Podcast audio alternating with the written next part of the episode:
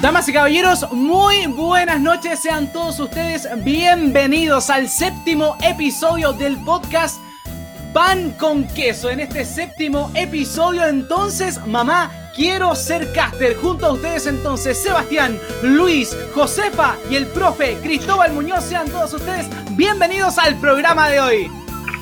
Oye, qué presentación, señores televisores. Muchas gracias. Muchas gracias. qué ¿Cómo estuvo mi cara? ¿Cómo estuvo mi cara? No, muy bien.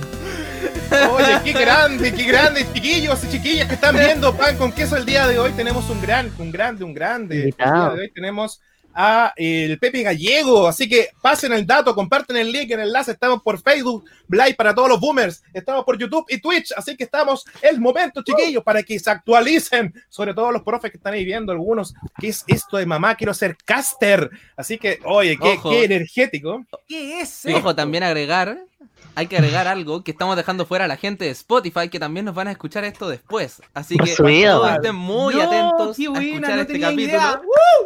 Sí, pues. Así que Oye. espero que todos la pasen súper bien y podamos disfrutar de este capítulo y podamos aprender ah, de nuestro gran invitado. Que Así enseñe. es. Muchas así gracias, es. muchas gracias por la invitación, por el espacio. Espero que, que les pueda contar lo mejor de mí. Y de verdad, felicitaciones a ustedes también por el proyecto, el espacio y, y nada, pues, pasémoslo bien. ¡Ah! qué entretenido! Pasémosla bien. Maravilloso. Oye, dejen sus saludos, sus preguntas, sus consultas, chiquillos. Estamos leyendo, vamos a tener un espacio para leer todos los comentarios del día de hoy. Vamos a saludar al tiro a la gente que está respondiendo. Mira, tenemos acá un siempre, siempre fiel. Nuestro, nuestro compañero laboral, nuestro profesor Felipe Esparza. Un abrazo Dicen para que él. no duerme. No, pero sí, un máquina nos acompañó en todos los capítulos ya. ¿eh? Es un veterano. Sí. Tremendo. Oye, mira, mira, también, wow, eso, el FUA, mira, todo el power ahí de Pepe Gallego. Nos saluda también una amiga, una colega, Silvia. Todo el saludo para el panel. Un abrazo, muchas gracias. Buenas, muchas saludos. gracias. Muchas gracias por estar acá. No. Oye, buenísimo. gracias. Oye, ¿cómo, ¿cómo están chiquillos? Sebastián, Luis, Josefa, ¿cómo han estado? Bien, bien, ya esta semana ya subieron las evaluaciones. Tengo hasta el sábado y estoy un poquito cargado. No, Oye, para todos los aquí. chiquillos, recuerden que tienen que estudiar, porque la canción lo dice. ¿Cuál dice así. Si no sonó. A estudiar, Bueno, estudiar. Oye, de nuevo, no. Oye, qué bueno. Oye, hay Pongamos gente que está. a las personas. Pongamos contento a las personas. Queríamos Oye, hacer una preparación con una canción increíble. Y fue increíble, claramente. Claramente. Claramente, fue increíble. Oye, sigamos, sigamos leyendo a la gente que se está conectando. Mira, tenemos acá a José La Torre Jara. Dice: Mi ex profe de música y el fan número uno de KLG, Pepe. Ah, mira, ¿lo conoces? Mira, mira. Mira el José La Torre, un saludo para él. Mira, qué loco, cómo estamos conectando. Mira, Rodrigo García, saludos. Hola muchachos, saludos para ti también. Buenas. Bienvenido. Qué bueno, qué bueno. Pasen el dato, chiquillos. Estamos con un grande el día de hoy. Vamos a, a conversar sobre eh, los caster y tenemos acá al más grande de los casters, yo creo.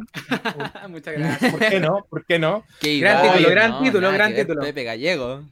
Pepe Gallego. Oye, impresionante. Así que, eh, oye, un saludo, chiquillos, para la gente, ustedes que están acá en panel. Tan, tan, sin palabras, sin palabras está nuestro panel. sin comentarios. Tenemos el gran Pepe Gallego. Se, lo va a hablar pero- todo. Se lo va a hablar todo, Pepe Gallego. Oye, ya, comen- comen- comen- Yo, yo voy a comenzar, yo voy a comenzar porque este programa, Pepe, aunque tú no lo creas, está pensado en, en los estudiantes. Está pensado, eh, curiosamente ahora tenemos un montón de profesores viendo el programa también. Eh, es muy interesante porque eh, la idea es generar este espacio para conversar y conocer un poco eh, el lenguaje que manejan los estudiantes. Eh, hay una generación también que juega, que tiene un, un tipo de comunicación especial. Y Ajá. nos enfrentamos con este tema, que no es menor, que son los casters. Pero antes de entrar a este tema, queremos saber un poco de ti. Bueno, yo conozco a Pepe, eh, a través de una charla que hubo, yo me acuerdo del último arte, y ahí nos hicimos conocidos con varios amigos. Así que agradecemos esa instancia que, que nos dio Guillermo Sepúlveda para conocernos a todos. Le mandamos un saludo. Y el, bueno, ya ahí nos hicimos conocidos con, con Pepe, y de ahí no perdimos contacto, seguimos eh, sabiendo que iba la vida de cada uno. Y de repente el hombre empieza a despegar de una manera impresionante. Pero antes de llegar a esa instancia, quiero saber cómo Pepe descubre ese, ese, esa sensación de animar, de transmitir alegría y motivar a la gente. ¿Cómo, ¿Cómo surge eso en tu infancia? ¿Hay un momento o eras una persona tímida? No, para nada. La verdad es que siempre fui una persona muy comunicativa, siempre me gustó mucho hablar. De esto hay como varias anécdotas que cuenta mi mamá siempre, como de yo muy chico, hablando a la gente en la calle, en el metro, en la micro, pero así como sin vergüenza, anda, así como metiendo conversa, ¿cachai? Así como súper, súper suelto en el fondo. Y la verdad es que en mis experiencias laborales previas nunca nada, nada dio como un indicio de esto, como que la materialización final llegó ahora en este periodo universitario, pero de- desde muy pequeño siempre fui muy bueno para hablar. Eh, bueno, cuando fui más pequeño también estuve casi toda mi, mi- la mitad de mi adolescencia en la iglesia. Pertenecía a muchos grupos de católicos de la, de la iglesia y ahí como, como onda asistiendo todos los sábados, como que el chiste igual cayó, como en los Akermes y de repente me metía a, a dar presentaciones, a animar a cosas de que hacíamos eventos de caridad, de pronto celebrábamos el Día del Niño, ponte tú, para niños en situación de calle, y ya el José ya va a animar, ya, y hacía los concursos y todo, siempre fue como súper eh, abierto en el fondo. Y además de eso, en el colegio eh, me di cuenta que era bueno para debatir, para discutir, de hecho gané un campeonato de debate estando en, en el colegio. Y además de eso, siempre fui bueno para presentar, onda, una disertación nunca menos de un 6, un 7, así, a, a mucha honra. a- pero diría que por ahí vino como esa onda de entender que tenía esas habilidades comunicativas. Siempre estuvieron presentes como en la normalidad de mi vida. Mira, qué interesante. En el colegio tuviste entonces ese espacio que te apoyaron y te encontraron ese talento y, y aprovechaban de que tú tenías la disposición para hacerlo también, ¿o no? Sí, de hecho en el colegio era, era muy curioso porque cuando era más pequeño eh, yo era muy bueno para leer y eh, entonces en ese tiempo me hacían recitar, onda en los actos oficiales del colegio, ya así con un antipoeta. librito chiquitito más encima así, gordito, recitando así, ¿cachai? Era como súper, siempre la gente con- encontró la oportunidad de, de exprimir eso y a mí nunca me molestó tampoco, como te digo, siempre me gustó interactuar con las demás personas, compartir ideas, decir lo que uno piensa, me parece muy importante, así que siempre estuvo, siempre estaba ahí, hablar. Qué bueno, qué bueno. Oye, la gente que se está conectando en este momento, estamos con Pepe Gallego en este programa Mamá, quiero ser caster. Porque eh, eh, yo creo que eh, Pepe, en, en- tu tiempo, no somos tan viejos tampoco, pero igual, no, no estaba en nuestra época escolar que era ser un caster. po. No, pues No, es, una ocupación, digámoslo así, muy nueva, muy, muy de, este, de, esta, de estos últimos 10 años, una cosa así. Últimos 20 años, podríamos decir. Mira, cuéntanos qué haces actualmente o cómo llegas. Yo sé que eres estudiante, cuéntanos un poco lo que tú estás ya realizando como estudiante, pero paralelo sacaste una faceta que yo creo que ni tú lo esperabas. no, la verdad es que no, bueno, em, estoy en mi último semestre de ingeniería comercial, mis últimos seis meses de mi carrera, mi segunda carrera, yo además de eso soy titulado en administración de empresas, convención en marketing, así que estoy en mi segunda carrera profesional. Y cuando ya estaba en el segundo año de la universidad, eh, se empezaron a dar cosas muy interesantes en mi vida porque fui muy fan de un equipo de deportes electrónicos que se llama Chaos Latin Gamers, en el cual tuve la oportunidad de trabajar durante el periodo de un año, un año y medio, junto a una marca que ellos tenían, porque yo estuve en un proyecto que se llamaba Radio KLG, al cual postulé con una cápsula, todo así súper como súper formal el proceso y la verdad es que ahí tuve el apoyo de mis amigos, conocí a la gente de KLG, estuve un par de meses haciendo un programa que se llamaba Detrás del Teclado con Pepe Gallego, donde entrevistaba a otros jugadores de la escena y yo, anda, cachando muy poco, porque yo conocí el LOL y todo el mundo de los esports y los deportes electrónicos a nivel competitivo, porque tenía un amigo de infancia que se volvió jugador profesional. Y un día prendí la televisión y lo vi jugando y dije, no. Ah, así como, no. No, no, no, no, no, dije yo, paren todo, paren todo, como que no entendía nada y en ese momento nunca me voy a olvidar. terminó la cuestión en el partido, yo lo llamo por teléfono así, oye Nico, ¿qué onda? Y me contó todo y yo dije, no, yo quiero estar ahí. Ah, yo quiero hacer algo. Y ahí empezó mi, mi, interés por los deportes electrónicos y la verdad es que fue un poco rápido todo lo que pasó porque eh, las personas que escucharon detrás del teclado, que fue un proyecto que le llegó a muy pocas personas, teníamos alrededor de 50 oyentes en esos tres meses que duró de prueba del proyecto a cargo del fallecido fundador de KLG, Cubayende, en ese tiempo. Entonces, eh, el dueño del equipo, eh, después Raver acá en Chile, el manager de KLG, escuchó el programa, le gustó mi voz y justo M, MCI, que era un auspiciador de ellos, estaba buscando una persona para que acompañara a los eventos de la marca a lo largo de Chile onda Anime Expo, FestiGame, Comic Con, los eventos que se hacen en el sur, ¿cachai? Todo ese tipo de cosas necesitaban un alguien ahí. Y bueno, me llamaron un día y me lo propusieron de forma muy abierta, muy espontánea, y yo accedí y dije, bueno, ok, démosle. Y así comenzó todo. Fui a animar un evento, a la gente le gustó, a mí me gustó, yo de la nada empecé a castear súper por inercia porque veía tantos partidos, después estaba tan metido en el LOL que veía muchos partidos en todos los idiomas y además de eso siempre estuvo presente en mí como el, el no sé, como la energía, por decirlo así, por los, por los esports, como que de verdad yo me apasiono, ¿cachai? O sea, soy de las personas que veo un partido ahí como quien ve un partido de fútbol, concentrado, estudiando todo y muy Mateo para las cosas, entonces me gustó mucho querer compartirlo, porque sentía que expresar los esports es muy complicado, es muy complicado transmitirle que están pasando a una persona 50 cosas en una pantalla y tú tienes que lograr ser lo suficientemente asertivo para que esa persona pueda entender y entretenerse, que es lo más importante. Entonces, es, todo, un, es todo un mundo de, de forjarlo. Entonces, la verdad es que me tiré a la piscina con bastante poca experiencia y me fui ahí perfilando en el camino. Pero diría que esos fueron mis inicios, KLG y todo ahí un camino que despegó muy, muy, muy rápido, gracias a Dios. Eh, bueno, eh, para algunas personas es difícil saber eh, como lo que es este mundo.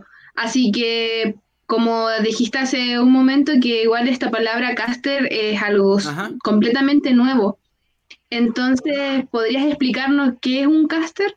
¿Qué es lo que hacen? ¿A lo que se dedican, un Caster, para la gente que está en su casa, papás, eh, profesores, demás, un caster es asímil de lo que es un relator deportivo, pero se le asigna este nombre porque está relacionado a los videojuegos o a este fenómeno llamado deportes electrónicos. Es por eso que se, asocia este concepto de caster, que en este caso vendría siendo la persona que transmite o relata lo que está pasando en pantalla en una partida competitiva de videojuegos, ya sea un partido de fútbol en FIFA, ya sea una carrera en Fórmula 1, ya sea un partido de LOL, ya sea cualquier tipo de videojuego que esté enfocado en la competencia, donde existan otras personas, va a haber un relator que es el que también a su vez entretiene, comunica y transmite lo que está pasando en la pantalla en, este, en estos momentos tan caóticos. Eso vendría siendo un caster, básicamente un relator.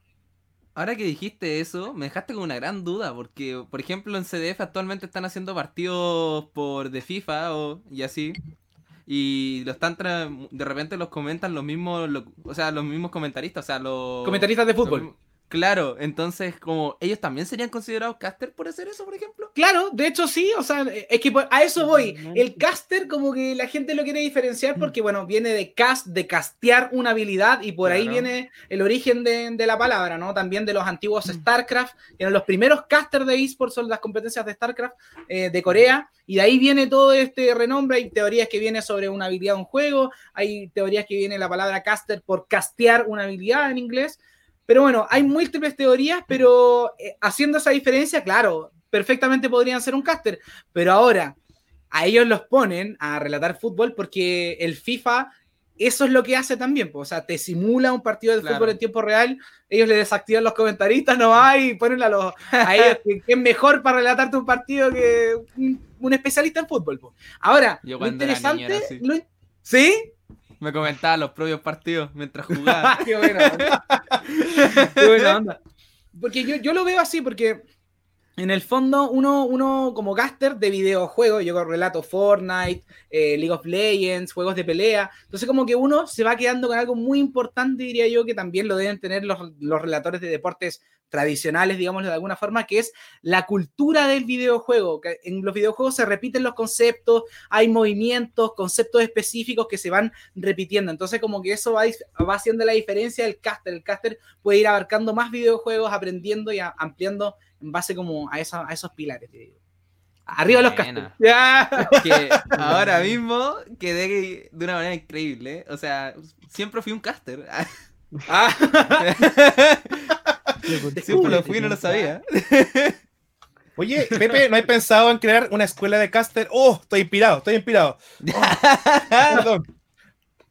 No, o sea, mira, la verdad es que me han ofrecido en una oportunidad y la verdad es que he declinado por lo mismo que te comentaba antes. La verdad es que hacer este balance de, ser estudiante universitario y, y trabajar en eventos y en medios y en redes sociales es difícil. Entonces, la verdad es que yo soy una persona que prefiere, por último, hacer poco o no hacer nada, pero hacerlo bien. Si me meto a algo, si acepto lo que sea, prefiero hacerlo de manera íntegra, tranquilo, con mi cabeza despejada, que fluyan las ideas, que, y que también yo esté contento, porque ese- esa es la gracia. Así que por ahora creo que, no sé, quizás saliendo de la universidad, ¿por qué no? Ah, pero por ahora preferiría mm, que no, verdad. O la verdad es que no le hago el, el quita la idea. Quizás puede que por ahí, si alguien me asesora bien, sería entretenido. Sería entretenido hacer un pequeño curso ahí de verano a castear.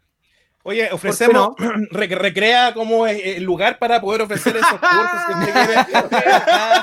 Qué buena, qué Por buena. si Lo, Por vamos- eso. lo vamos a hablar con producción, lo vamos a hablar con producción.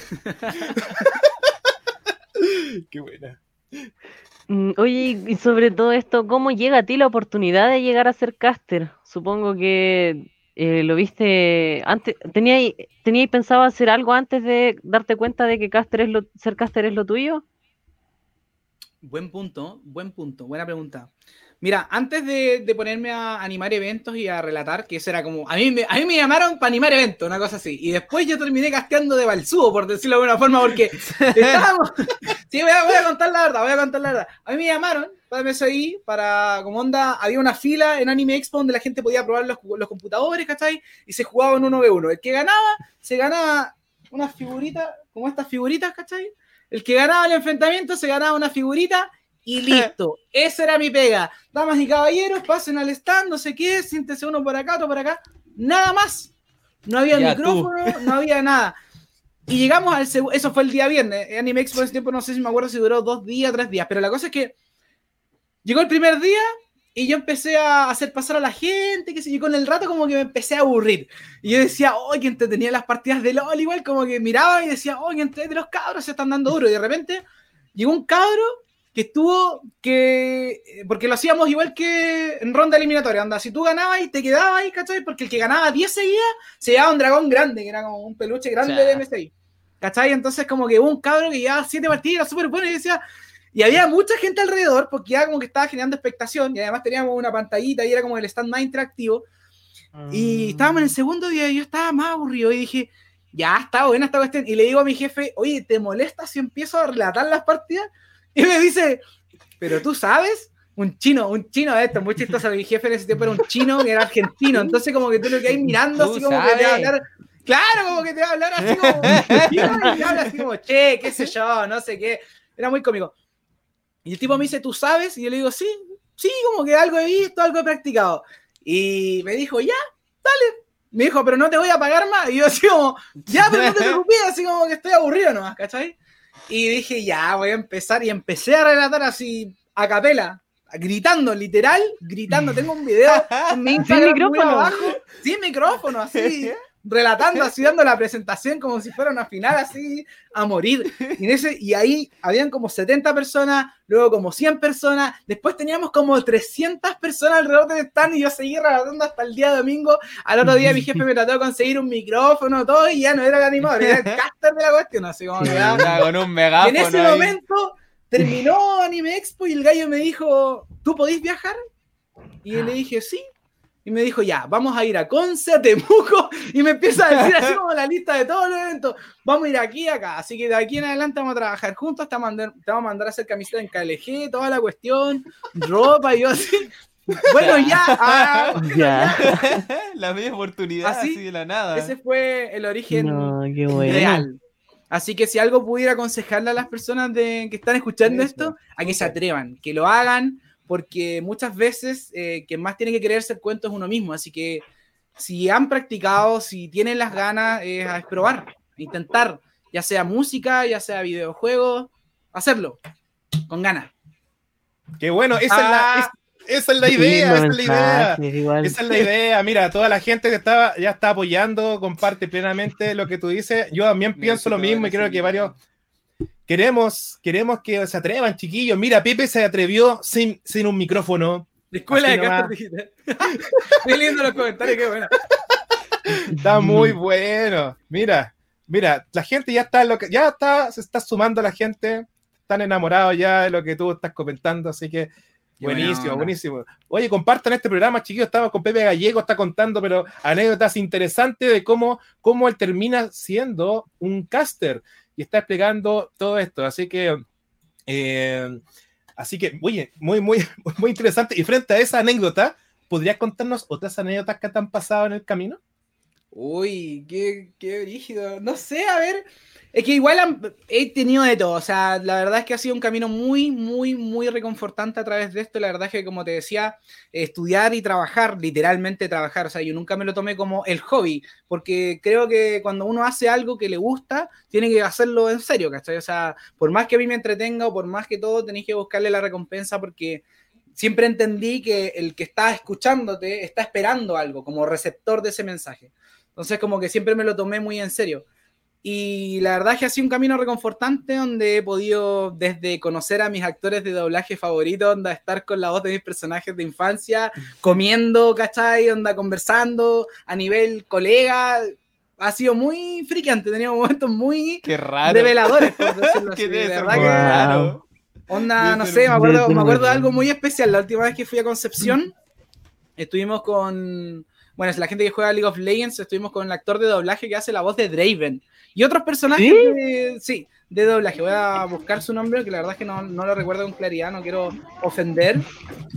Qué bacán. Qué Y la verdad es que fue muy freak porque. raro escucharlo fuera del juego, con- estábamos con Raúl Anaya en Expo Game. Y la verdad es que estábamos comiendo y yo como que lo entendía de, de otros, porque estaba hablando sobre otros personajes de él, ¿cachai? Y fue como súper eh, extraño de, algún- de alguna forma, porque yo no cachaba que era la voz de Draven y de repente estábamos con la Lore Mickey también y como que le hacen la pregunta. Yo como que estaba comiendo al lado de él y como que paro, como que suelto el tenedor y digo, ¿qué? Ah, sí, ¿qué? La voz de Draven. Y me quedo mirando y me empiezo a hacer la voz y yo así, no, viejo, no, así, no, no, no. No la podía No. creer, así, no la podía creer, no la podía creer. Lo mismo también cuando, cuando conocí a Gerardo Reyero, eh, la voz de Freezer, de Dragon Ball, todo eso muy, muy friqueante. O sea, la- tener la oportunidad Qué de yo presentarlos a ellos, no, no, no, freak, freak, freak, freak, freak, bacán. No. Bacán, reconfortante. Creo que esas son las, las pagas como invisibles que tiene, que tiene esta pega. Por un lado, realizarse como persona y por otro lado, como fanático. ¡Ah! Es muy entretenido. Oh. Muy bueno. Oye, dejaste Oh. para adentro a los invitados. No, es que con, con la de. Freezer, eh, no, ya. No, superó. genial, genial. Gerardo, tremendo de chistoso, todo muy buena onda. La verdad es que los actores mexicanos que he conocido, eh, muy buena onda. Y de hecho, de ahí vino la inspiración para. De, de hecho, de, de hecho, ah, otra. Ese mismo día, yo me quedé conversando con Raúl Anaya, estábamos en la bodeguita en Concepción, para los que no ubican, ahí es como el. Como un local bien típico donde se bebe eh, vino de la zona, qué sé yo, ¿cachai? Productos típicos. Y bueno, ya eran como la una de la mañana, teníamos que volver al hotel, estábamos con Raúl y todo. Y yo como que igual me emocioné porque por un lado ya estaba en un punto muy avanzado de esto y como que la verdad es que estaba, mira, un saludo para ella, para la Lila. Ah, estaba en un punto muy, muy avanzado de esto. Y la verdad es que dije, no, yo con este, con este compadre tengo que rescatar algo así como una vivencia.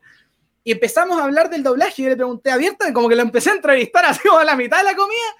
Empecé a, a bombardearlo en preguntas acerca de, de qué onda con el doblaje, cuál era su inicio y todo. Y te juro que esa conversación, como que me emocioné. Me fui a acostar al, otro, al, al hotel y al otro día me levanté distinto, como que dije, no, yo algo voy a hacer. Y eso habrá sido en octubre.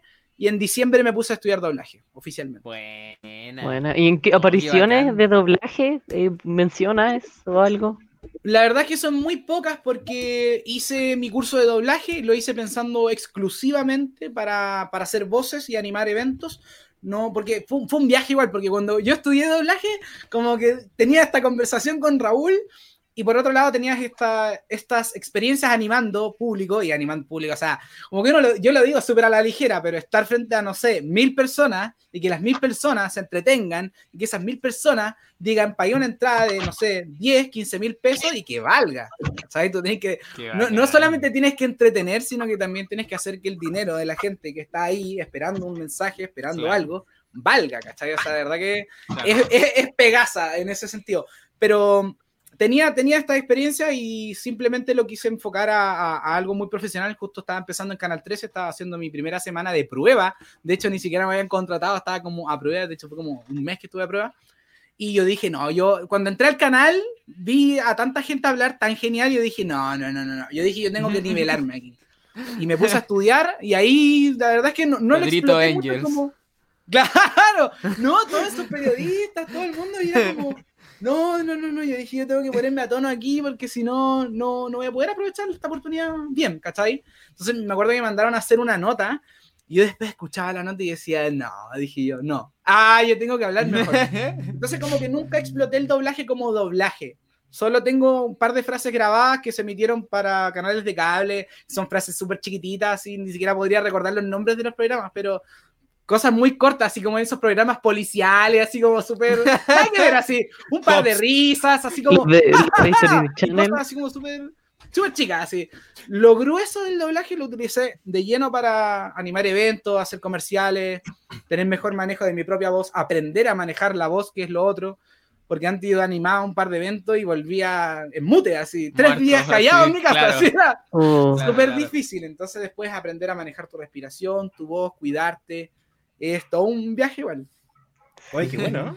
Qué bueno esos comentarios, porque mucha gente que a veces piensa, dice, oye, eh, no, llegar y animar, Sí. y a- además de tener carisma, porque eso es lo otro también, tú tienes carisma. Ujú. Eh, ¿El carisma tú crees que se puede, se nace o se hace un carisma?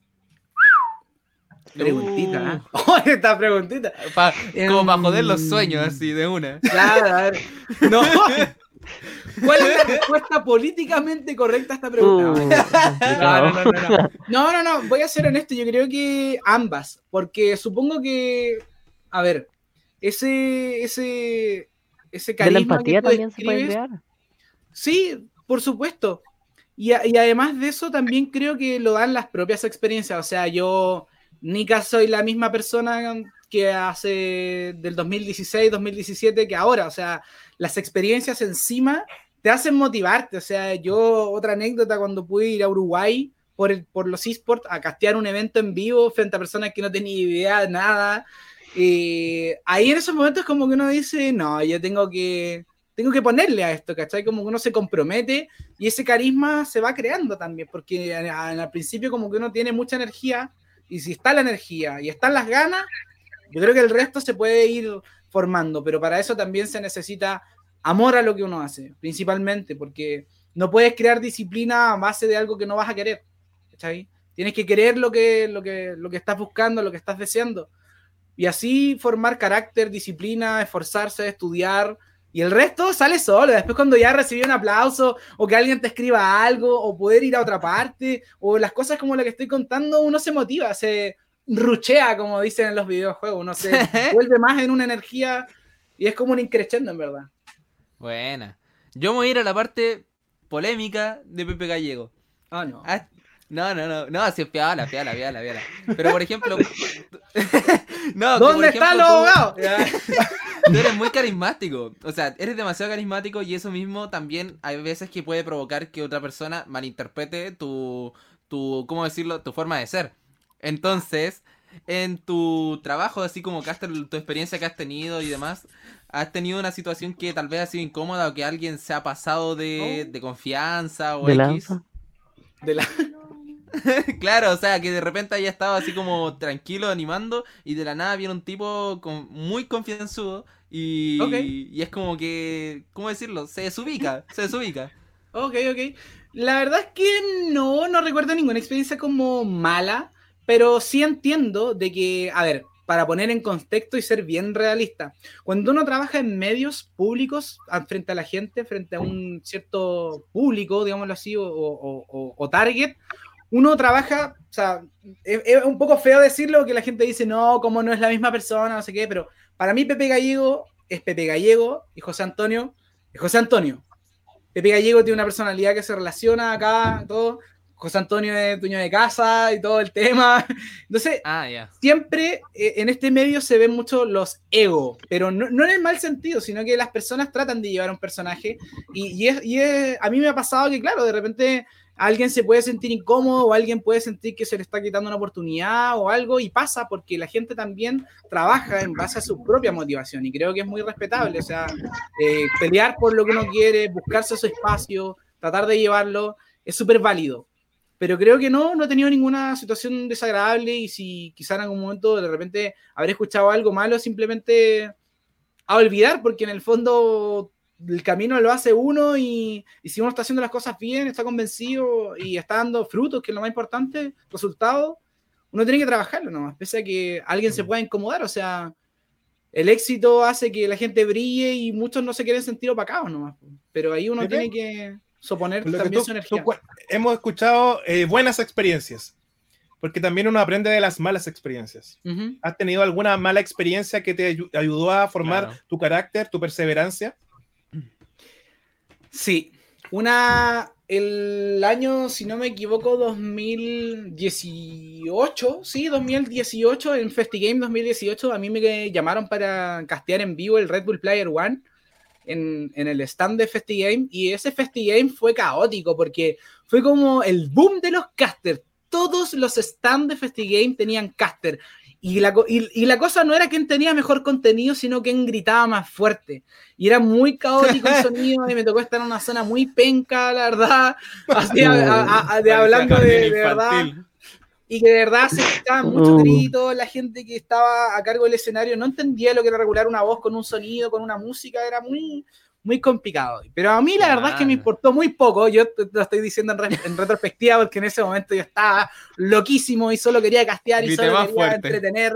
Y gracias a Dios tengo una buena caja, así que hablo bien fuerte. Entonces, eh, le estaba dando duro.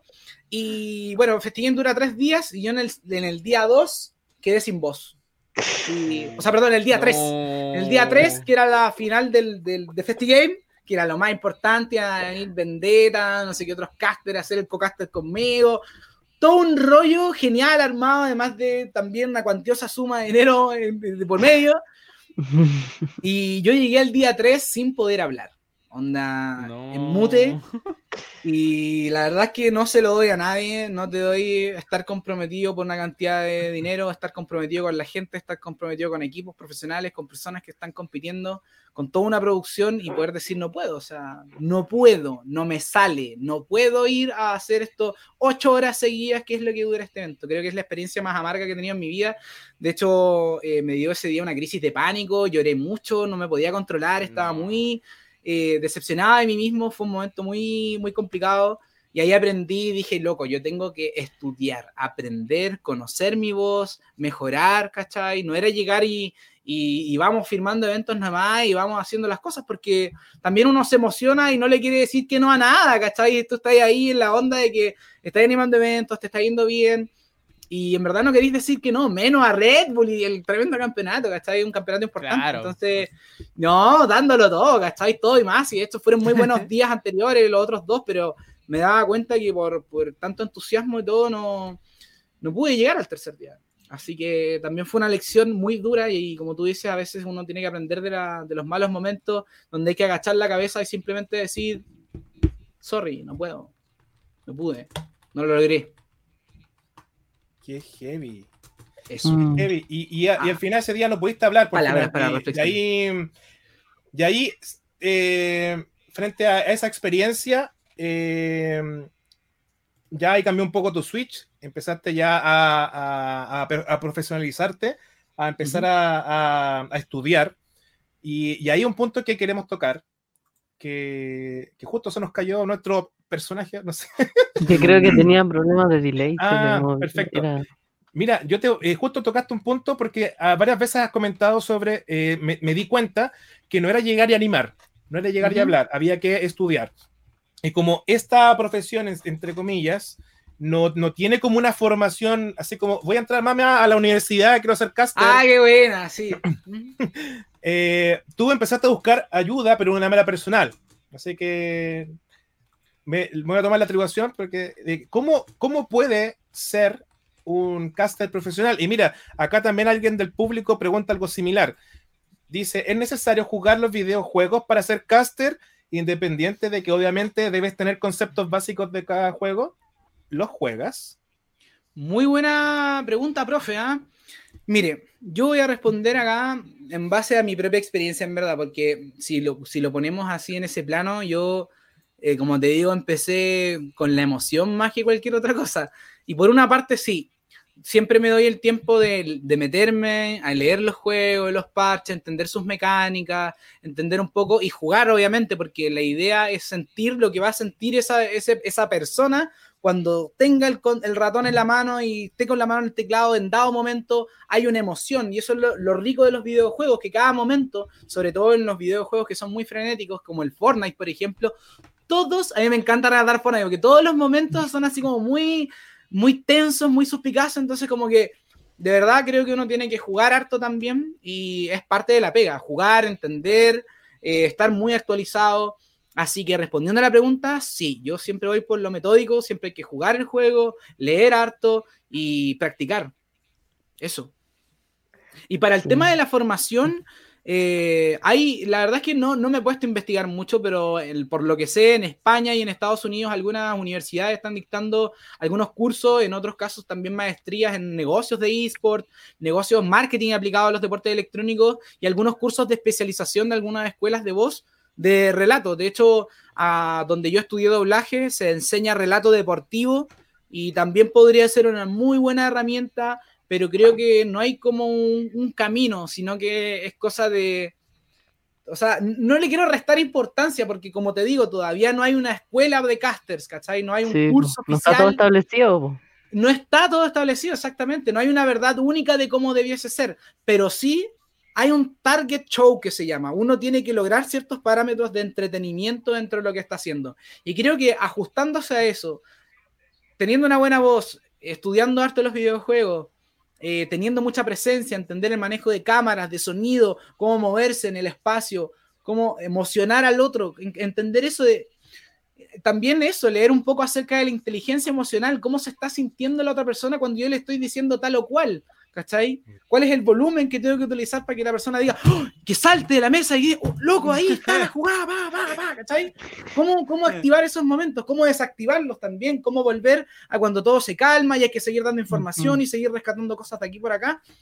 Es todo un trabajo. Entonces, diría que el, el camino hacia una formación ideal, si alguien quiere ser caster, mucho videojuego y no videojuego para viciar, sino que videojuego para entender y aprender, progresar.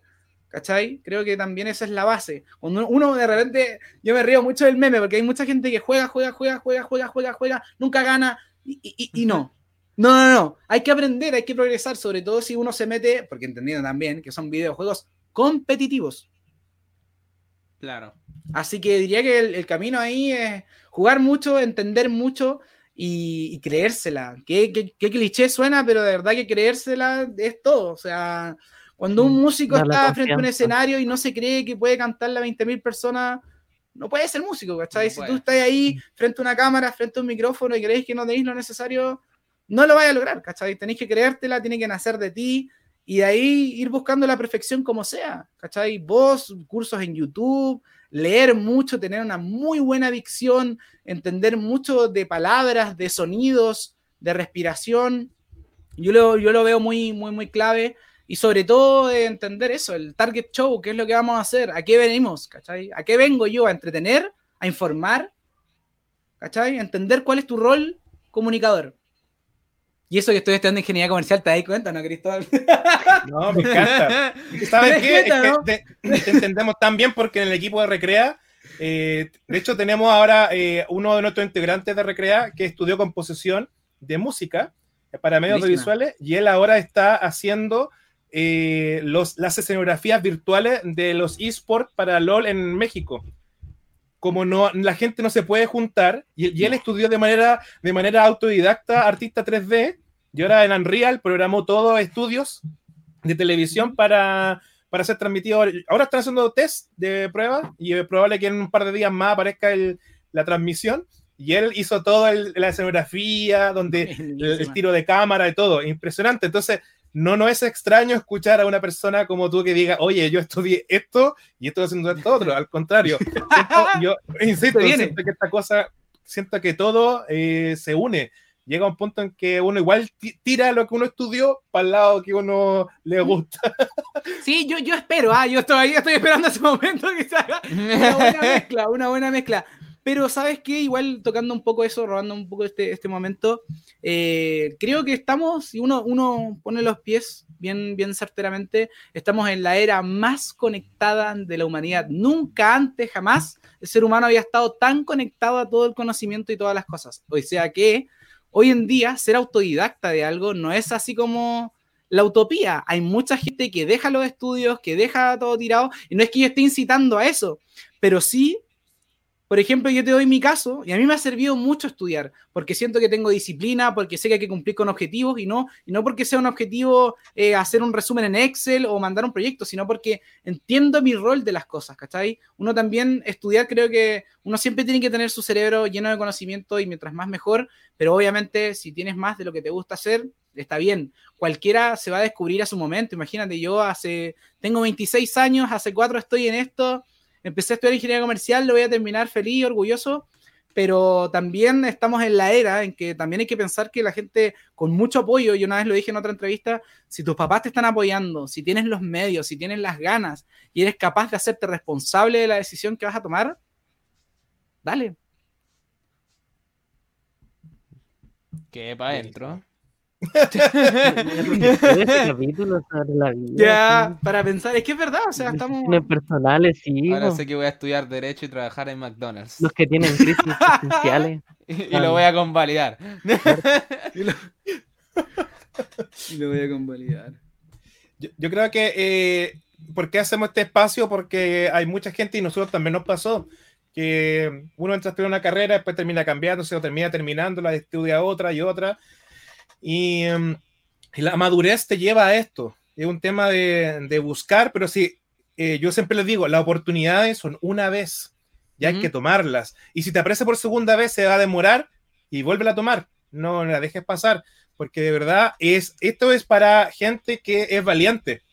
La vida es para valientes y ya y uno puede decir, oye, pero es que me cuesta, no importa, equivócate, aprovecha de hacerlo. Este programa también es para eso, para equivocarse, para levantarse, para decir, oye, eh, no sé, por el día de mañana no sé qué va a pasar, un ejemplo con el Seba, con el Luis, con la Jo, que van a tener una de esas. Capaz que el, el Seba termine yendo a tu, a tu escuela de caster, quién sabe, no lo sé. Viene. ¿Me va a pagar la, la inscripción? Una beca, vamos a La becarlo, beca, la matriz. Ya, ahí voy, voy. una beca. Vamos a hacer ahí un casting ¿ah? para regalar un cupo, para regalar un cupo. Oh. Vamos a hacer un concurso ahí. Cinco Oye, minutos, eh. presenta tus mejores cinco minutos y gana un cupo Oye, para la escuela de Caster Me, gu- me gustaría saber si hay gente en, eh, en conectada, si les interesaría participar en, una, en un curso con Pepe. Yo creo que con Recrea podríamos levantar esta propuesta. Porque lo no que me tú parece comentas, justo Pepe, porque me van a quitar la beca. Me van a quitar la beca. qué eso. Creo que, creo que nosotros eh, creemos que estas son las habilidades que necesitan los muchachos. Creo que yo, el, el castear, aunque ustedes no lo crean, es eh, una animación. Y eso requiere mucho, mucha rapidez de, de cerebro, de hilar Ujú. palabras, comunicar. Y eso a la larga, un ejemplo, si tú quieres buscar un trabajo, si tú llegas con la pachorra que tiene Pepe, oye, yo creo que terminas de gerente. Hola, buenos días, soy el gerente. Ya, eso anda así. oye, oye, la gente Mi está primer- mi primer día de respondiendo. trabajo así. Ah. Mi primer día fue barrer y ahora soy gerente, puede escalar y llegué. Eh, Oye, pero en cierto modo fue eso, pues, eso es lo que contó. Él partió pues, relatando a, especificar, a su sí. voz y eso es. Mira, la gente dice, dice, mira, eres mi ídolo. Otro dice, Muchas ¿Quién da la foto? yo, yo voy al curso, dicen. Acá Mira, qué buena. también, yo quiero participar. No, ya, yo creo que aquí se está armando esta cosa. Vamos. Con 10 cupos lo hacemos, con 10 cupos. Yo creo que sí, yo creo que vamos para allá. Yo creo Mira, que vamos, a dejarlo ahí, ¿ah? vamos a dejarlo ahí. No me cierro, no me cierro la posibilidad, siempre, siempre y cuando lo, lo- lo hagamos bien, ¿no? podría ser, ¿ah? Podría ser. Me Sí, gusta, me yo tengo toda la fe, maestro, así que... Oye, acá hay gente que está preguntando otras cositas. Pepe, ¿juegas algún juego, algún videojuego y cuál es tu favorito? Ay, qué rata mi respuesta, pero voy a responder honestamente.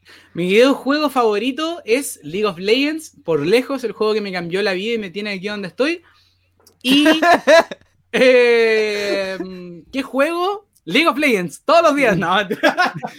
Pero la verdad es que sí, nunca, nunca lo suelto porque por una parte es pega, por una parte son mis amigos también, he hecho mucha vida de comunidad de videojuego alrededor de él también, así que siempre estoy ahí con mis amigos. Ahora estoy jugando Fall Guys, Así que también me gusta mucho el Fall Guys, estoy jugando ahí, de repente juego algo de Call of Duty y siempre vuelvo a los clásicos, soy mucho de Nintendo también, así que tengo mi DS por ahí, ando con mis Pokémon, con mis Yoshi, mis Kirby, todo por ahí, soy muy así, me gusta mucho la gran N, así que sí, de todo, juego de todo, juego de todo, pero principalmente LOLcito.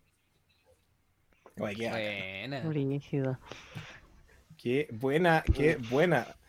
Oye, tenemos algunos problemas de conexión, pues la Jo ah, se ha tenido varios Mm. problemas y por eso le cuesta mm, conversar o, a- o se tiene que a- entra y sale, así que es un tema de conexión. Grande BTR por hacer nuestras transmisiones maravillosas.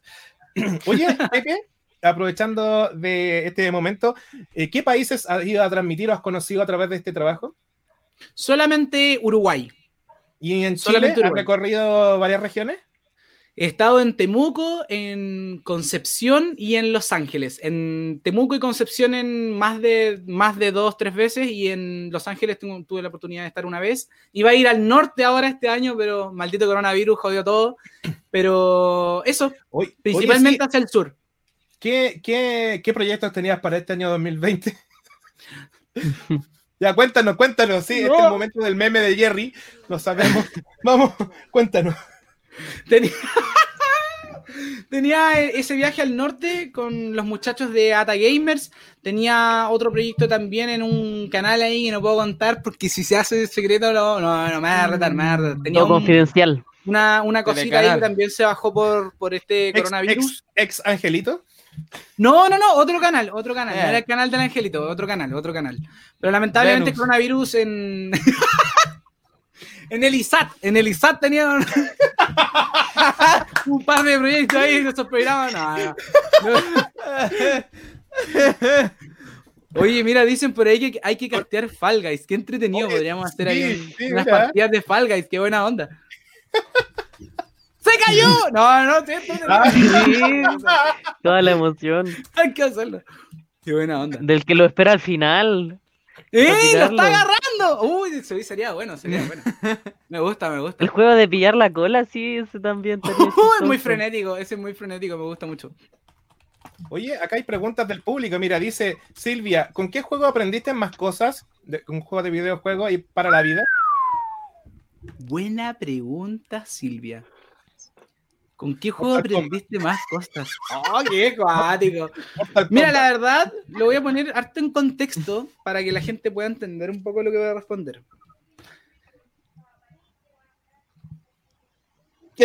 a ver, ay, que muy brígido porque de- es que- Sí, pues, de cuál uno tomó más enseñanza y todo. Uy, es qué pensar harto. A ver, a mí me gusta harto, ya voy a responder bien tácitamente. Mario. A mí me gusta harto.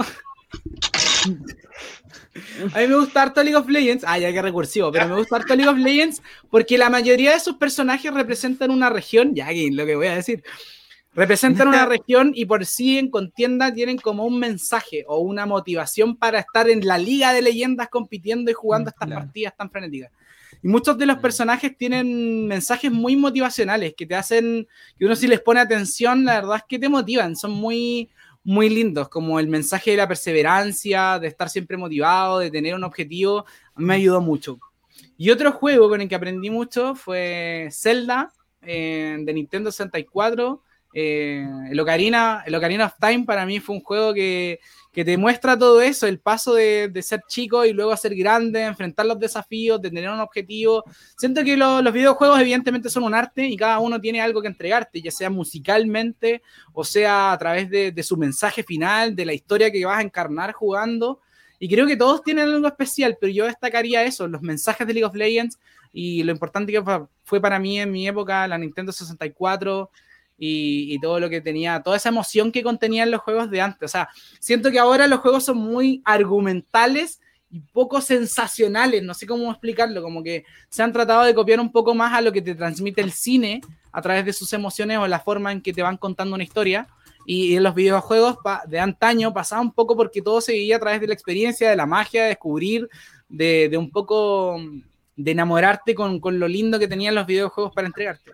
Y siento que ahora más grande logro identificar otros mensajes más motivacionales, lo importante que en la vida estar motivado, tener un objetivo, ser fiel a tus principios, no tener miedo, ir de frente a la vida. Supongo que esos son los personajes que a mí me gustan.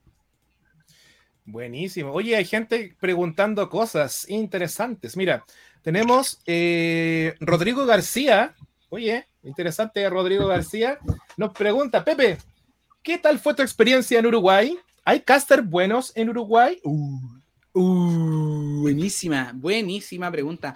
Eh, mi experiencia en Uruguay fue lejos la mejor experiencia que he vivido en la vida, ah, porque de lleno, como, como les decía, o sea, viajar a otro país por los deportes electrónicos para mí, mucha gente de mi círculo, fue algo realmente sorprendente, fue para mí pionero, mi familia poder viajar yo nunca había viajado de primera instancia, nunca había estado en otro país, así que Uruguay ha sido la única parte que estaba fuera de Chile y gracias a los deportes electrónicos, entonces fue algo muy lindo, la verdad es que lloré mucho, fue muy emocional, yo soy una persona muy emocional y fue muy lindo poder atesorar todos esos momentos. Eh, y allá hay casters buenos, de todas formas, los uruguayos son muy apasionados por el fútbol, no hay mucho circuito de deportes electrónicos en Uruguay y por lo mismo nosotros fuimos a hacer un evento puntual allá, porque no hay mucha escena, no hay mucha competitividad pero sí en esa, en esa instancia pude compartir con un relator de fútbol de Uruguay.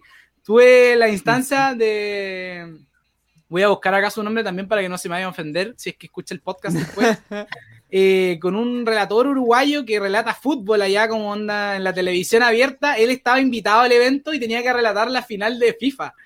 Y la cosa es que el evento se extendió un poco y el tipo eh, necesitaba un partner, pues. Y a él le pareció muy bien que Roberto Moar se llama, Roberto Moar, mi amigo Roberto Moar, relator de Canal 10 allá en Uruguay, un crack, ha estado en todo el mundo con el fútbol y relatar con él fue una experiencia muy brígida porque uno nunca se espera de que otra persona que es como del bando opuesto, por decirlo así, como relator tradicional, te elogie.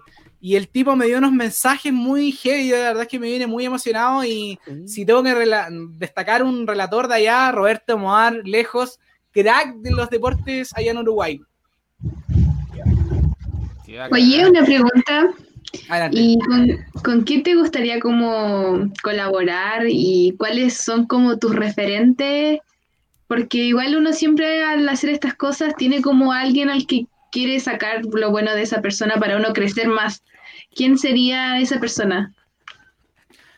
Buenísima pregunta, buenísima pregunta. Bueno, yo creo que muchos acá ubicarán a Ibai Llanos, es un, un sí, caster español, una máquina, me encanta su personalidad, un gallo muy efusivo, sería muy entretenido hacer algo con él.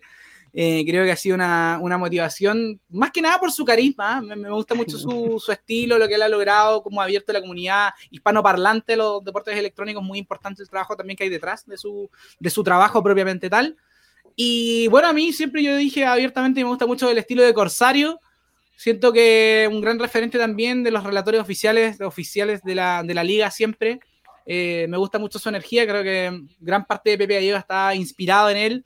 Tuve la oportunidad después de, de conocerlo, de, de, conversar harto con él, de ya ser colega más que cualquier otra cosa, así que nunca colaborar con él, pero sí como colega conversar y siento que una vez que ya no sé, va a sonar un poco raro, pero siento que una vez que ya uno entra en un plano colega, ya no como fan, uno entra como a tratar también, las nace también de uno mismo, querer nivelarse, querer superar esa etapa y ir buscando un poco más. ¿Cachai? Y Ibai y Pepe, la dupla del futuro, se viene, se viene, se viene. Campeonato Mundial de Fall Guys, ahí vamos a estar, ahí vamos a estar. Qué buena. ¿Cómo- y la última pregunta que tengo es que ¿cómo- ¿cuáles son como tus metas a futuro? ¿Te has planteado llegar a algún lugar o ganar algo, no lo sé, recibir algún premio por ser el mejor caster, no lo sé? Buena pregunta. Uh, buena pregunta. en buena los pregunta. mundiales del LOL, los Worlds. A ver, sí, sí, sí, es, que es complicado, es complicado, porque justamente en este momento de mi vida hay muchas cosas pasando, decisiones que tomar, entonces como que es muy difícil plantearme algo realista, pero algo que siempre quise hacer, obviamente, castear un- una instancia importante, presencial, o sea, más que estar en la transmisión del mundial, castear para la gente que está ahí en el estadio debe ser algo, pero así ya que se te debe salir Claro. el pecho del corazón. Es Pero muy. Sí, de todas formas, o sea, los en vivo son, son otra cosa. Así que si fuese una meta sería esa, poder castear alguna instancia internacional. Eh, también ojalá en un futuro, eh, si todo lo permite, poder vivir más que del casteo propiamente tal. Creo que en mí también se han dado muchas oportunidades en televisión, en poder animar, poder notear. Yo fui, bueno, un año eh, periodista de Canal 13 técnicamente, bueno, la hice toda, en verdad, hice voces, hice notas escritas, hice locución, pero me, me gustó mucho entrevistar, andar con el micrófono, hacer preguntas, ¿cachai? Creo que me gustaría mucho volver a retomar eso, volver a retomar, entrevistar y quizás poder viajar a otro país. Eso me gustaría mucho ir a cubrir un evento internacional como periodista. Sería una meta muy, muy idealista. Mucha suerte. No, muchas gracias. Muchas gracias. Esperemos que, que se cumpla. ¿Tú eres de las personas ¿no? que, que se proyecta y las metas llegan? Mm, Yo diría que mm, las dos cosas. La vida va poniendo sus propios desafíos que uno tiene que ahí surcarlos y, disciplinarse, pero también creo que es importante tener un norte, tener un, destino. No importa si ese destino todavía no tiene un nombre claro, si todavía no tiene un lugar claro, pero entender que hay una motivación detrás. Yo por eso, por eso esta pregunta es complicada, porque yo no me quiero quedar toda la vida como caster, si- siendo como súper honesto, porque ojalá poder explorar muchas cosas más, ojalá poder animar eventos, ojalá, no sé, tener un programa, qué sé yo. Uno tiene interés en la también, ¿cachai? El festival de Viña, anda, ¿sabes tú? Pero Sí. creo que es importante no limitarse, no limitarse, ser, aunque suene un poco malo, ser ambicioso con uno mismo, sí, pero obviamente realista también. Ponerse metas, cumplirlas, y si todavía el destino no tiene un nombre tan claro, si hay un sentimiento detrás, se puede. Bacán. Qué linda palabra. Ya. muy, muy motivador el capítulo va a quedar. Sí, qué bueno, Sí, ojalá que la gente que lo dicho escucha palabras muy bonitas, muy motivadoras, porque hay gente que está muy perdida en lo que quiere hacer o que no es apoyada y de verdad que estas cosas sirven.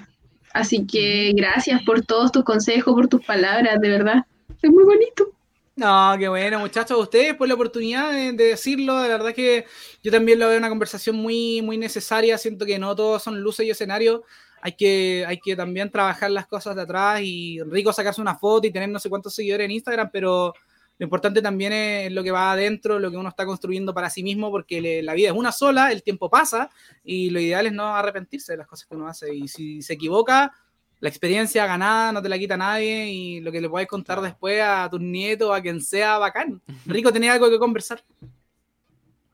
Qué bacán, Buena. Pepe. Oye, un aplauso para Sí. Pepe. se lo merece. A ustedes, a ustedes, a ustedes, muchachos. Muchas gracias. Sos grande, Pepe. Oye, eh. Luis, ¿te quieres sumar a, a la escuela de caster con Pepe? Sí, pues no hay problema si yo soy una cotorra, si en el colegio me echaron todas estas veces de la sala por... Oye, Por pero no yo soy de estricto de profe, ah, yo soy estricto enseñando, soy ahí. Hay tabla. No, mentira, mentira, mentira. Hay tabla. Oye, qué bacán. les voy a enseñar cómo pelar una naranja. Cómete esa maldita naranja.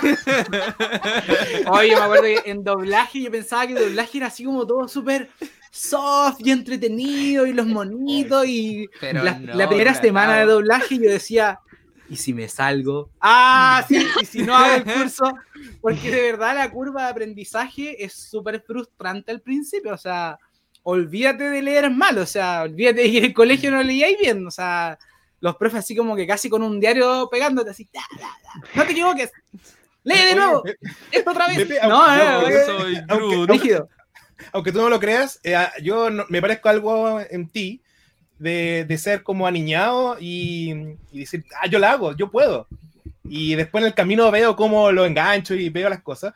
Y una vez estábamos en fábrica de medio y me salió una, me dijeron, oye, eh, ¿tú has hecho doblaje? Sí, pues sí, yo.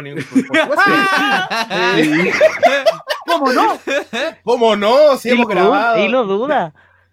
Y dije, listo. No, mira, eh, es un doblaje para Canadá, ¿cachai? Para una empresa minera. Ya, pues son tres videos. Ya, dale nomás, pues. Eran videos medio antiguos y, y yo dije, ya, bacán, pues me va a llegar la música, hay que inser- insertar el audio. No, tuve que hacer la música porque, la- porque si no tenía que haber bajado el volumen y haber grabado encima y Sí. se Sí. escuchaba mal, pues. Entonces, ya, pues empecé a Oye, hacerlo, sí. hablé con un par de amigos y, y empecé a 3 hacer ese doblaje, ese doblaje como eh, latino de Miami barato, así como, eh, hola Tony, así como, y sé que aprendí mucho, aprendí, mu- aprendí mucho de casi, así no había que doblar. y, y mi amigo me dijo, no, loco, es más natural, y ahí invitamos un par de amigas de, de Ariel, que, bueno, la prima de Ariel, que es actriz, y ella había hecho doblajes para TVN, y invitó una amiga, Ya. oye, un aprendizaje enorme, una pega, porque además me habían mandado el documento en inglés, pero no, no calzaba el lip sync, que es la boca cuando tú tratas de conectar. Oye, Oye, fue- es horrorífico, ese es horrorífico. Eso es terrible, Es terrible. Entonces buscar, ¡ay, qué Las palabras que encajen, po. O sea, Sí. ma- ma- ma- que, que el, que el personaje cuando esté moviendo la boca calce con lo que tú estás Sí. diciendo. Te has Claro. fijado que de repente uno Natural. ve una teleserie en la tele y ya terminó de hablar y el mono está así. Sí. Sí, no se escucha eso. nada. Ay, es, sí, difícil es, hacer el lip es sync. estresante ver eso. Sí. Súper estresante y tuve, lo musicalicé, lo grabé, fue, esa La fue la experiencia, fue, pero grabarlo fue, fue una locura y aprendí demasiado. Y me río hasta el día de hoy porque tengo esos doblajes en, la- en internet que salgo hablando así como... Le no sé, una voz de National Geographic ahí. Sí. Aquí estamos, en el campo, así súper chanta. Oh, viejo, de verdad, no creo Oye, poder pero- hacer eso. Porque sa- es que- es que sabe- sabe- ¿Sabes por qué me Viejo, pasó ¿sabes? eso? Creo que, creo que me está molestando lo que estás haciendo en este momento. ¿Sabes? Si no vas a decirlo bien, no, no podemos tener esta conversación. viejo. O sea, ¿cómo está onda? Oh, Sí. oh viejo, no tú de nuevo.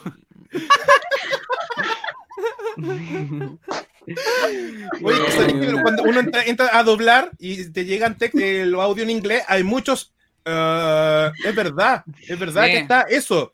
Entonces, eh, eh, lo, lo Hay natural muchas que pasa, afirmaciones. Sí, y entonces uno tiende a hacer lo mismo y suena horrible, pues suena horrible. Sí, suena chistoso porque en este lado del mundo no hablamos así. Los gringos te dicen ok por todo y eso ok. Eso, claro, por supuesto, afirmativo. Y suena como súper así, como que estuviera grabando con un juguete. Así como que vaya a botar un juguete y va a sonar así. Muy rara la cuestión. Un Oye, la diccionario gente de está- sinónimo y antónimo. la gente quiere un doblaje. ¿Cuál es- ¿Qué doblaje te salen bien o alguna, alguna forma? Oye, a mí siempre me matan con esta pregunta porque nunca tengo un personaje en la mente, así como que yo te dijera, eh, no, yo hago a Arnold o a algún mono así, no. Siento que Pepe Junior. siento que tengo mis voces ah, preseteadas, tengo esta voz de niño que me encanta mucho porque los niños son tiernos, los niños, sabes, hablan riéndose con una sonrisa en la cara y son muy dulces. Ah, eso, pero también tengo personajes demasiado serios, viejo, y si no me pagas ese dinero ahora, de verdad voy a ir a tu casa y voy a poner una maldita pistola en tu cabeza, ¿sabes? ¿Sabes lo que estoy haciendo en este momento? Llamando a Armando, Armando Casas, sí, Armando Casas, el de Home Center Codimac, viejo, así que si no me pagas ese dinero ahora, voy a ir hasta tu casa con Armando Casas y vamos a desarmar tu casa, viejo. Oye, en verdad- un en grande, verdad no hay un grande. personaje, sino, no sé, tengo mi voz ahí, debe ser porque todavía no hago mucho doblaje, pero... Oye, están pidiendo el duelo, vamos por el duelo. Eh, bueno, Pepe, Duelo, bueno, tú duelo, sabes- duelo. tú sabes que yo te conocí en, bueno, en el último arte, ¿no? Y bueno, tú estabas con un amigo y bueno, nos fuimos a tomar unas copas y bueno, tú me dijiste, eh, agrégame, no, hay- no hay ningún problema y conversamos. Y bueno, este fin de semana yo estuve muy preocupado porque le escribí a Pepe y Pepe no me respondía y yo fue sábado, domingo y no respondía a Pepe yo me empecé a preocupar. Me empecé a preocupar, le dije, chicos, tendremos que cambiar el programa porque no sé qué pasa, no lo sé.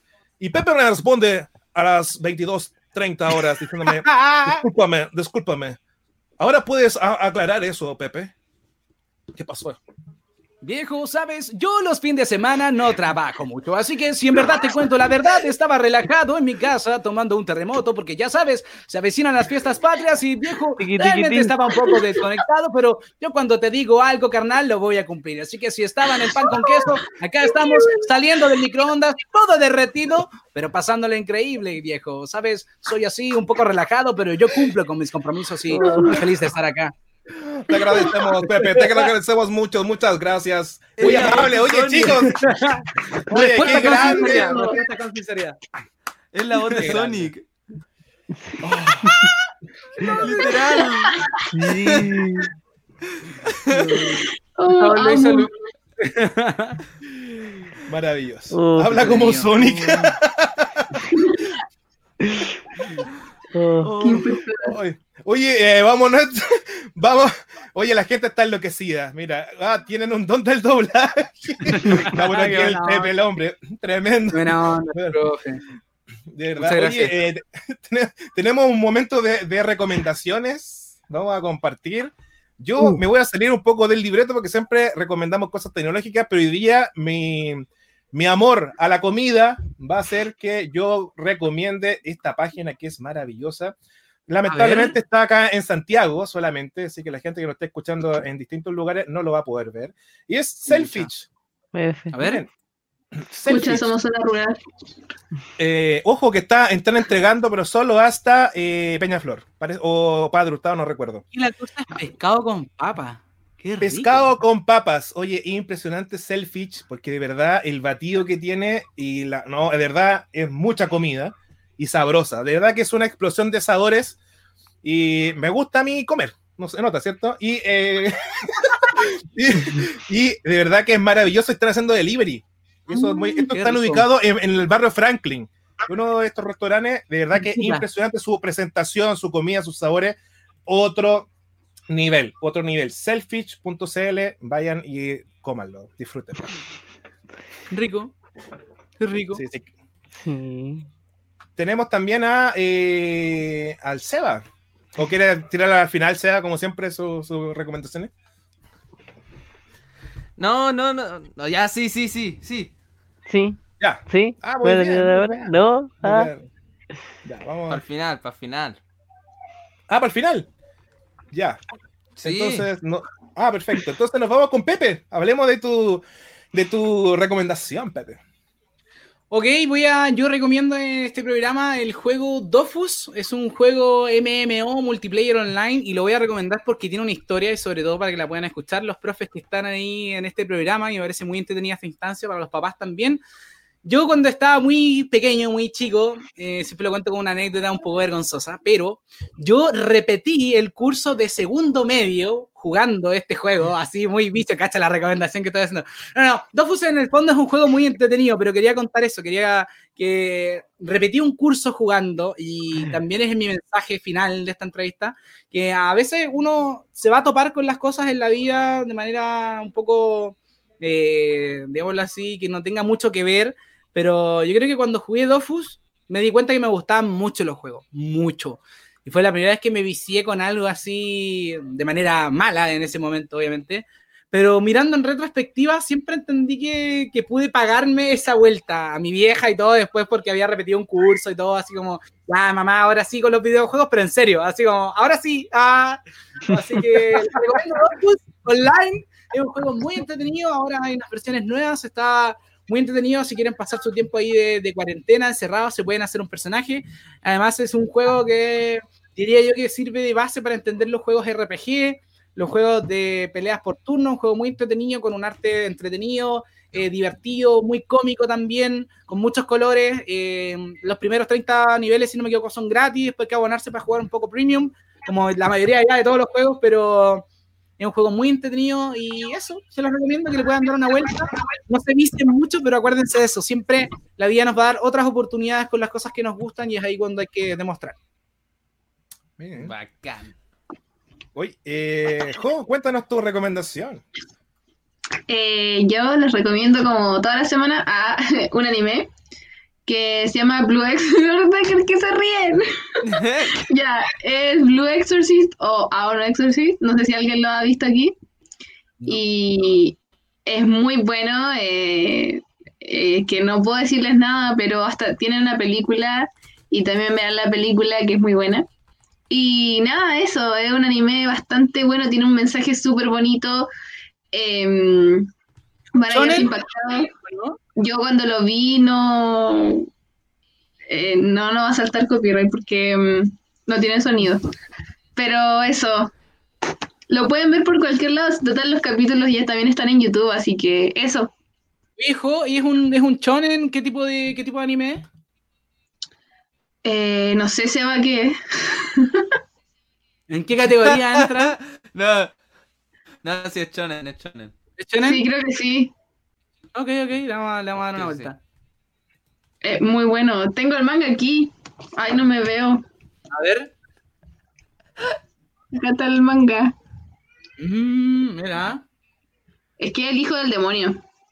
Es de, es de exorcista y todo eso, así que es bastante bueno, así que. Denle. Oh, Sean otakus, no se bañen. No, no. No tengo- bañense, bañense. Báñense. Luis, Luis, cuéntanos tu recomendación del día de hoy. Pensé que iba a recomendarlo. Ahí está, con micrófono. El, ah, el micrófono, Luis. ¿No le suena el Estaba micrófono? muteado. Ahí está. Eh, bueno, eh, hoy día les traigo The Free Dictionary by Fer- Farlex. Bueno, es un lugar donde podéis buscar varias cosas. Así yo, de aburrimiento o ocio también podía usarlo bastante entretenido. Ahí todo. Si uno es flojo, después lo buscan el traductor así. Pero, como, como ¿qué cosas puedes buscar? Acá un ejercicio. ¿eh? Sobre, el inglés, puede haber eh, frases, pero es que ahora mismo no se me ocurre nada. Y también tiene acrónimo y diccionario, sí, tiene de todo. Útil. Ya, pero buenísima. Igual una, una herramienta ahí para redactar, para estudiar a la mano. Sí. Buenísimo, buenísimo. Pues Buenísimo. Oye, y nos quedaría eh, el momento freak con el. Seba. Vamos, vamos, Seba. Tú Cuéntanos de qué se trata tu. ¡Oh! ¡Oh! ¡Oh! ¿Qué pasó? De que, puso mi, estaba mi transmisión. Oh, no. Ahí sí, ahí sí. SDR. Ahí está. Muy ahí está, ahí buenas a todos, llegamos a mi sección especial del día martes en Pan con Queso. ¡Qué crack! En esta sección, Se la está en jugando, se la está jugando. vamos a ver... No, no, Quiere la beca, Ya, quiere la pues, beca. es mi momento. Esta sección está especializada, como ustedes ya saben, en las páginas más raras que puedes encontrar en internet. En esta ocasión vamos a ver Oh My Fucking Dogs. ¿Qué tiene de bueno esta aplicación? Bueno, esta página, mejor que nada. Si a ustedes les gustan a los perros, si ustedes son unos dog lovers, si a ustedes les ¿Se le apagó gusta? Umber y Atom de Alexis Sánchez, pues perfecto, porque esta es tu página ideal. Aquí podrás ver a unos perritos constantemente. Va a ser como si tuvieras un wallpaper constantemente y viene con música incluido. Permiso, a mí nadie me mutea la música. Ahí va. Y los perritos están muy felices bailando. ¡No! ¡Me la muteó! Sí, ¡Qué desgraciado! el copyright es malvado, Ahí vamos. porque el Listo. copyright es malvado, señor. Es increíble. Ay, yo me voy a meter todo- mi teléfono. acá. Ya, me están muteando, me están censurando nuevamente. Ya, pero sí, más que nada, es una página en la que simplemente vas a ver unos perritos constantemente corriendo sin llegar a un lugar en específico. Y espero que lo disfrutes mucho y puedas pasar un gran momento escuchando esa grandiosa canción que no la pueden escuchar ahora mismo. Ahí la escucharon un poco. Y pueden ver a esos perritos corriendo. Eso. Muchas gracias Gracias. por haber otra vez venido. O sea, espera, que me confundo con la música. Voy a cerrar la página. Ya, listo. Ya. Ahora sí. Eh, espero que puedan pasarse por esta página porque es una página muy interesante y nunca se sabe a dónde van a llegar los perros. Pero si tú tienes una mente más allá, podrás darle un destino. Muchas gracias. Ay, qué buen programa el día de grande, qué hoy. grande, qué grande. Oh, qué buena, Dios mío. Oye, ¿cómo le pasaste Pepe?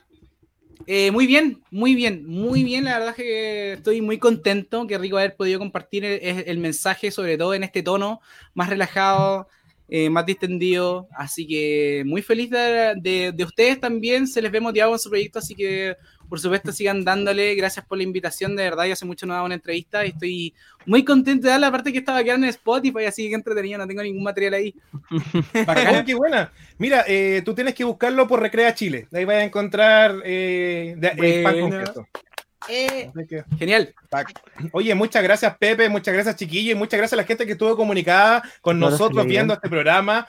Muchas gracias a todos, de verdad, los queremos y nos vemos en el próximo capítulo, chiquillos, y nos estamos viendo. tchau. Tchau, tchau. tchau.